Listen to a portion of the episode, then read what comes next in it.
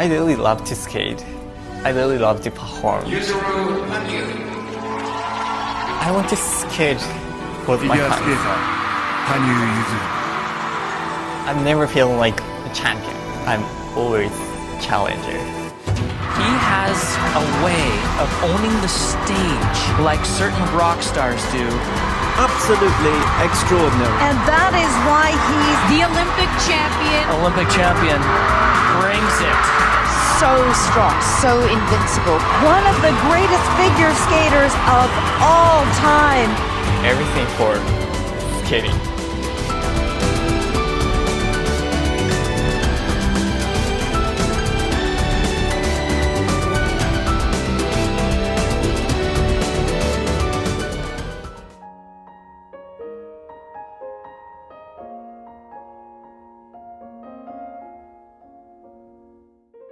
，Scene One，觉察之时，二零一二年世界锦标赛。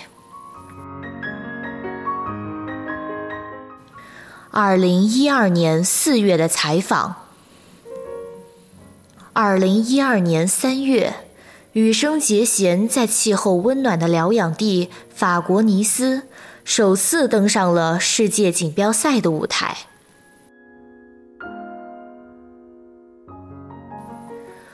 他满心欢喜地期盼着登上花样滑冰赛季的收官战舞台，也是整个赛季最大的舞台。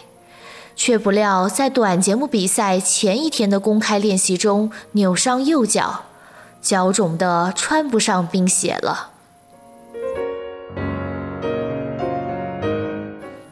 三月三十日，短节目比赛，伴随着斯克里亚宾的音乐《悲怆》，羽生完成了四周跳加两周跳，又完成了三周半跳。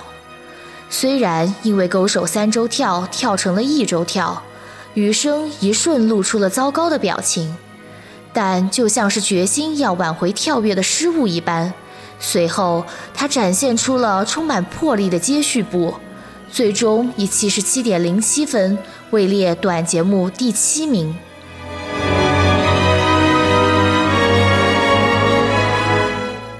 我觉得四周跳做得特别好，虽然四周跳之后没能接上三周跳，这一点需要反省。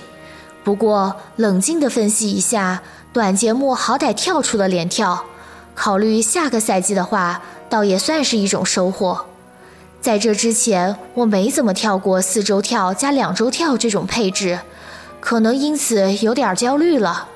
我想，今后即使遇上我没跳过的配置，我也得学会慢慢冷静地一一完成才行。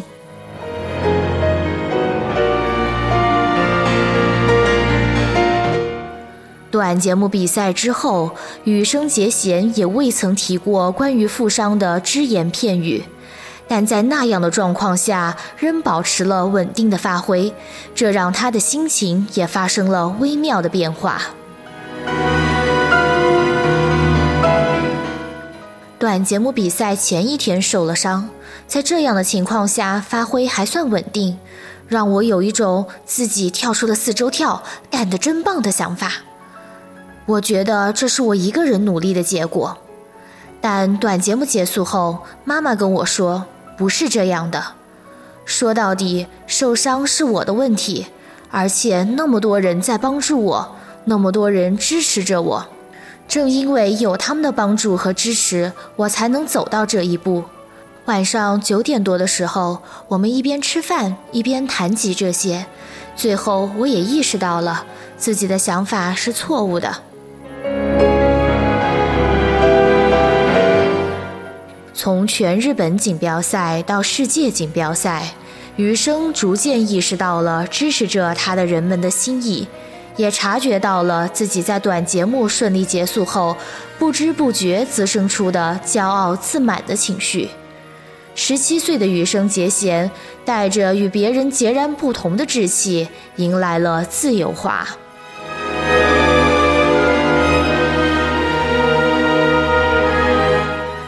第二天的自由滑的心情完全不同了。从正式比赛的意向训练开始，我就强烈地感受到了这一点。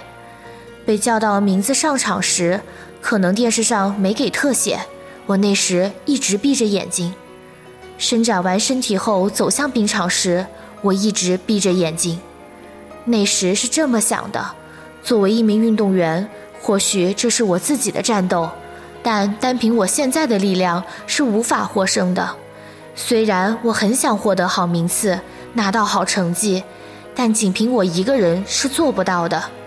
还有，我想向一直以来支持我的大家道歉。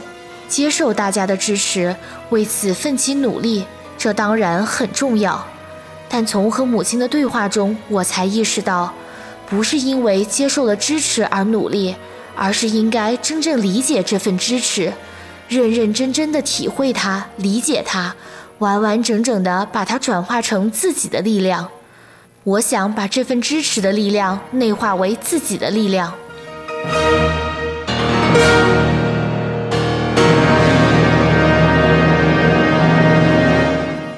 接着，他迎来了自由滑、罗密欧与朱丽叶。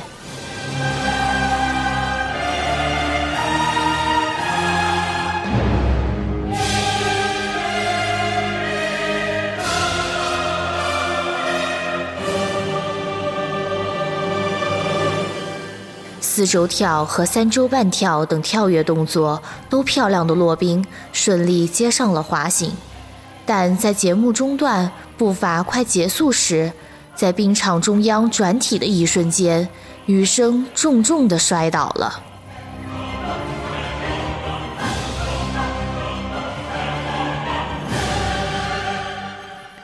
双腿太累了，脚下好像卡住了。不过乐观的想，跌倒了反而得到了休息。这么想的话，跌倒了也挺好的。因为如果没有跌倒，体力上实在是坚持不住的了。说真的，太累了。不过事后去看录像，摔倒的那一下倒没耽误很多时间，我一下子就站起来了。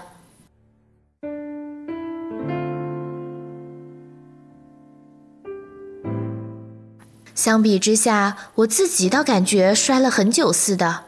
倒下去的时候，感觉像飞到空中一样。像这样啊，我摔倒了的感觉。摔倒之后，我脑子里想的是，哎，接下来怎么办呢？总之，思绪纷乱之下，想着得站起来，我就站了起来。在跳下一个三周半跳的十几秒里，想着要赶不上下一个三周半跳了，于是便缩短了起跳路线，接近直线般的进入跳跃动作后。想着进入的弧线改也就改了，使劲儿加速吧，就加速进入了跳跃动作。我连跳两个三周半跳都做得到，这点儿有什么问题呢？自由滑那天早上的训练中，三周半跳跳空过一次，但之后我又试着跳成功过一次，还好当时那么做了。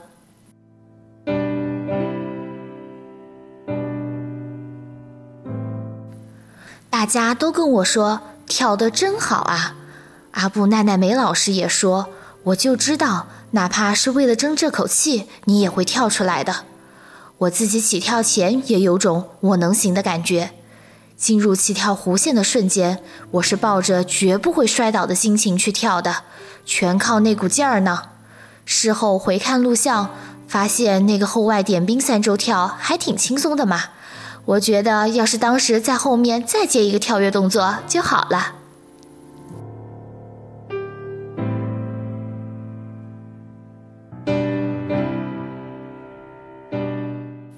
进入节目最后的编排步伐之前，在做最后一个姿势时，羽生结弦啊的吼了出来，展现出了极强的气魄。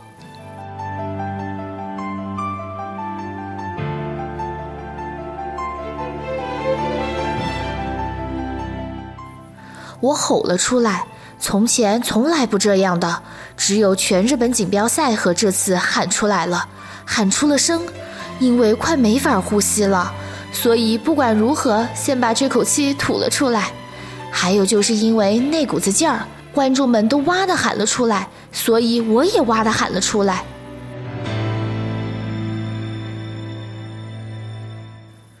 关于最后的后内结环三周跳，我几乎是在意识模糊的状态下跳的。那可是被很多人否定了的跳跃动作，一直有人跟我说后内结环三周跳啊，所以这次能完成这个动作真是太好了。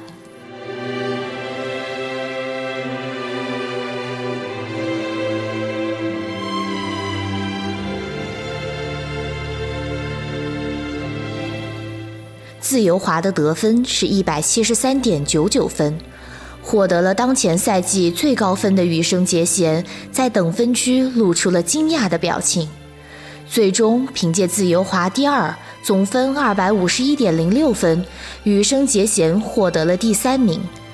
十七岁零三个月的羽生结弦在世锦赛首战上便获得了铜牌。夺冠的是陈伟群，银牌获得者是高桥大辅。这一天，日本男单历史上第一次在世锦赛的颁奖仪式上，同时升起了两面日本国旗。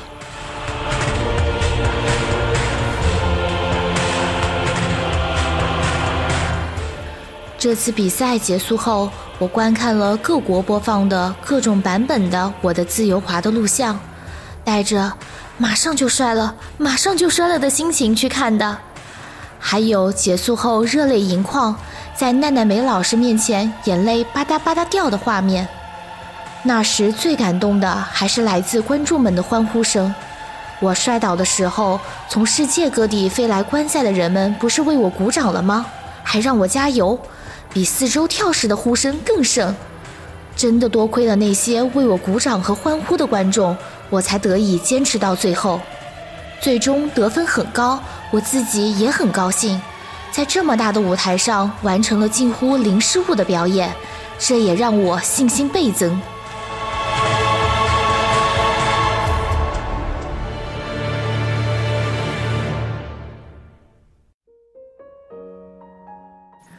我还从夺冠的陈伟群那儿得到了这次比赛最闪耀的是节贤的评价。这对我触动很大，但这不是我一个人的努力，是靠大家的力量才得以完成的。正因为如此，尽管我只有十七岁，但这是我人生十七年来最沉甸甸的、最有分量的一场比赛，也是我人生中非常重要的一场比赛。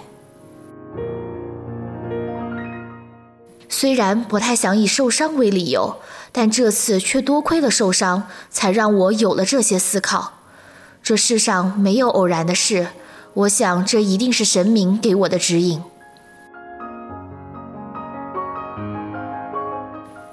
雨生知道他一直被粉丝、被很多人支持着，他也深切的体会到，没有粉丝的力量和东日本大地震，就没有这个赛季的羽生接线。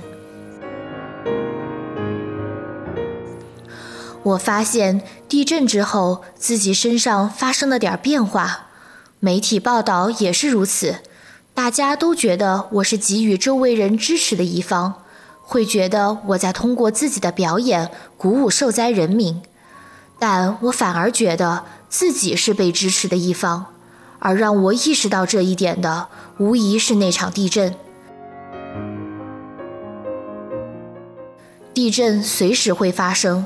而遭遇地震的那一代人，对地震必须有自己的思考。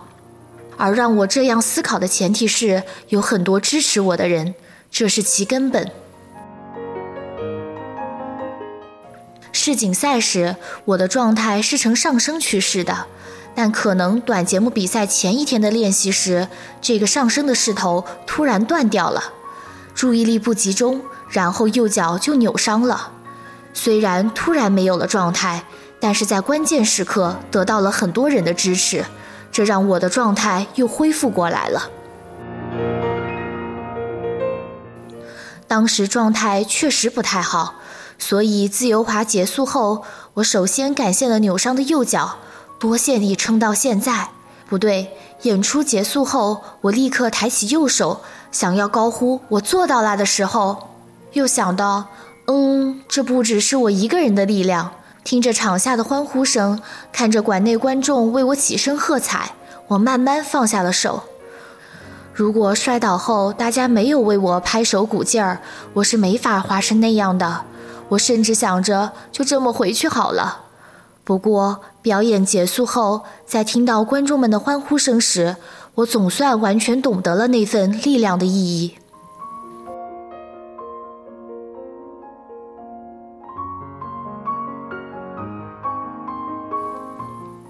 在能如此明确表明自己的想法之前，余生也有过迷惘的时候。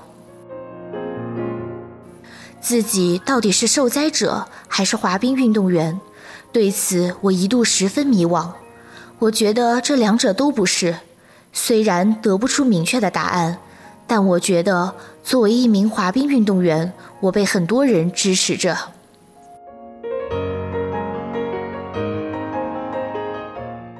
回首地震的这一年，雨生想到的是，他得到了太多人的声援和支持。读了粉丝的温暖来信后，他逐渐坚定了一个信念，那就是尽管受到了地震的影响，他还是想努力成为，也必须成为大家期待的那个自己。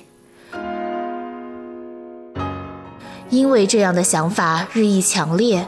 这个时期的羽生结弦开始独自烦恼起来，他想要回应在仙台，甚至在日本支持着他的人的期待，同时他也想成为更强的滑冰运动员。为此，他该怎么办呢？